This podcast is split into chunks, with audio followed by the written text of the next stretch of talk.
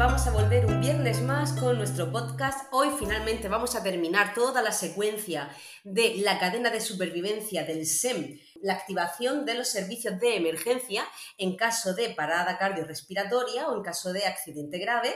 Y bueno, ATES, no, no tener desperdicio ni para ATES ni para TECAE, por supuesto, estos temas.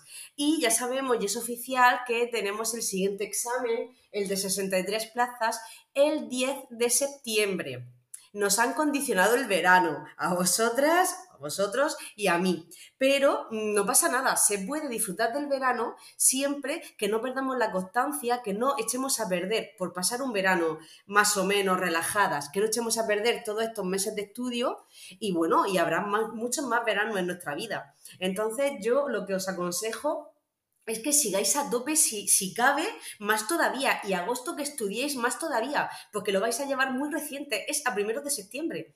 Entonces tenemos que estar a tope. No se puede echar por tierra, por tierra un año de estudio y de esfuerzo por intentar, o porque se nos ha metido en la cabeza que es que el verano para descansar. Pues bueno, el verano hace mucho calor, podemos estar muy fresquitas estudiando con nuestro aire acondicionado en casa y luego también se puede salir y disfrutar.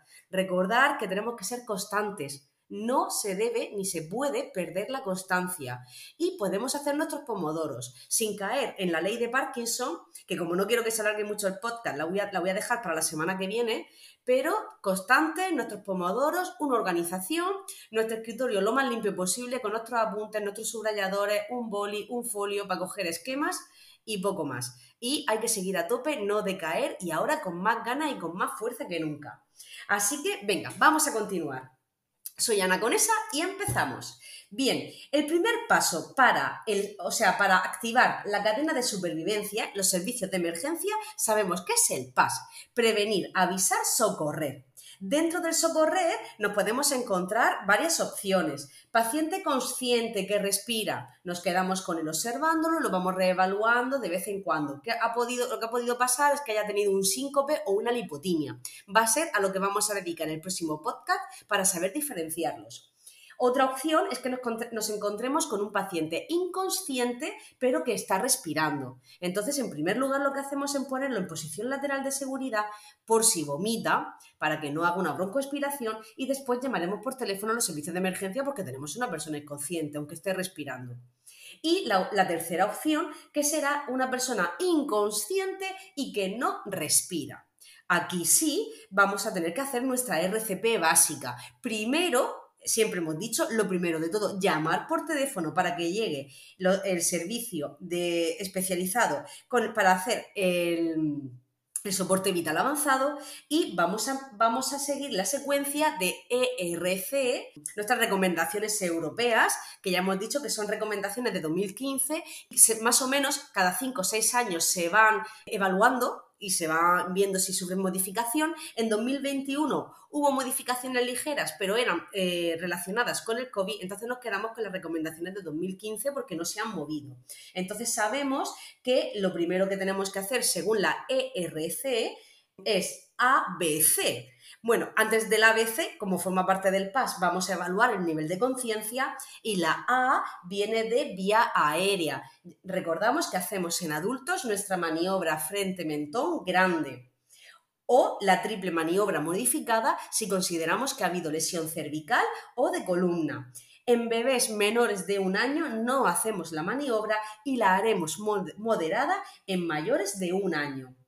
La B es la vía aérea. Vamos a comprobar con el ver, oír, sentir si la persona respira después de haber hecho nuestro frente mentón. Como no está respirando, vamos a iniciar nuestra RCP. Tenemos el ABC, tenemos la circulación. La circulación la restablecemos con las compresiones. Entonces sabemos que en el adulto hacemos 32, 32, con una mano superpuesta encima de la otra, entre el pecho con los brazos totalmente extendidos vamos a hacer nuestras 30 compresiones. Os recuerdo que tiene que ser a una velocidad, si queréis, con una canción, como la, que vimos en el podcast pasado. Este sería el ritmo para que nos dé una frecuencia cardíaca de, uno, de 70 a 100 pulsaciones por minuto y recordamos que debemos descender el pecho de la persona entre 4 y 5 centímetros.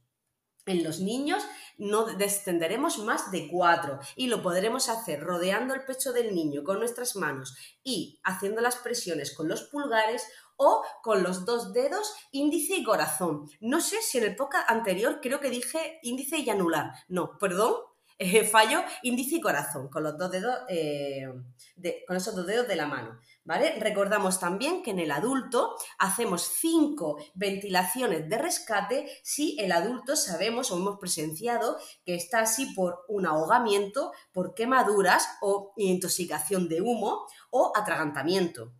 En los bebés haremos, los bebés o niños, haremos las cinco respiraciones de rescate sí o sí siempre.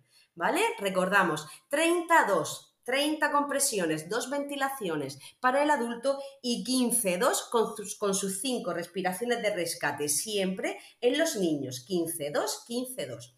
De, eso es la RCP básica. Ahora vamos a continuar. Cuando llevamos entre 6 y 8 minutos que hemos iniciado esta RCP básica, tenemos que utilizar la desfibrilación precoz, si la tenemos a mano y la encontramos. Eso es el DEA o el DESA ha sido pregunta de examen, ¿cuál es la diferencia entre ambos? Pues la diferencia entre ambos es un botón.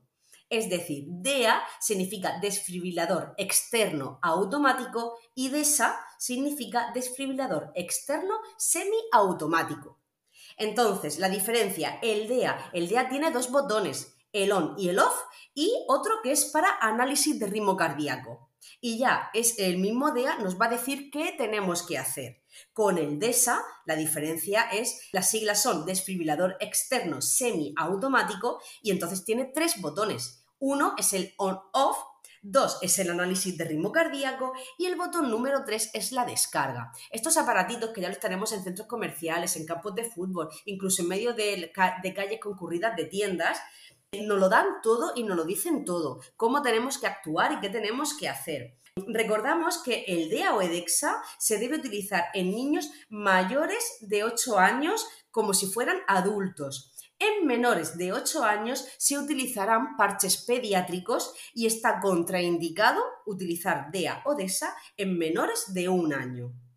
Repetimos, en menores de un año contraindicado. En menores de 8 años, entre 1 y 8 años, se utilizarán parches pediátricos y ya es a partir de 8 años cuando se considera que el niño utilizará y se le pondrá el, dibujito de adulto. ¿De acuerdo? En cuanto a los parches, el parche derecho se debe colocar debajo de la clavícula derecha, pero en mujeres no lo vamos a poner encima de la mama, lo pondremos debajo. Y el parche izquierdo se pone en la línea media eh, axilar, es decir, si levanto mi axila izquierda, la línea media de mi axila, por ahí debajo, debajo del nivel de la mama. Ahí se colocarían los parches y solamente le damos a nuestro encendido on-off, después le damos al botón de análisis de ritmo y si hay que hacer descarga en un DEA, el aparatito lo hace solo, nosotros solo ponemos los parches, no tenemos que hacer nada más y en un DEXA le daremos al botón cuando el aparato nos lo indique de hacer descarga. Una vez que hemos hecho esto, continuamos con nuestra RCP básica, 32, 32 en el adulto y 15, 2, 15, 2 en los niños. ¿Cuándo paramos? Cuando llega el soporte vital avanzado que como antes de empezar todo esto lo hemos llamado, ya tiene que estar llegando. Entonces, eh, el soporte vital avanzado eh, tendrá el periodo de post eh, y la activación de emergencias culmina en el hospital con la hospitalización de la persona y allí la recuperación. Y hoy hemos hecho este podcast cortito y hemos terminado. Espero que eh, lo tengáis claro. Lo hemos hecho en tres podcasts. Podéis empezar con el primero a repasar todo, porque toda la primera parte, sobre todo la del PAS, en, en ese primero va más despacio.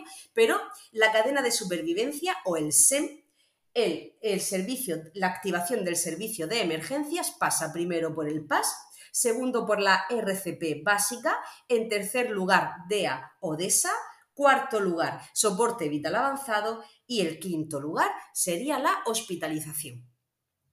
Espero que os haya gustado, la semana que viene más, feliz entrada de julio y de verano y hasta el próximo podcast.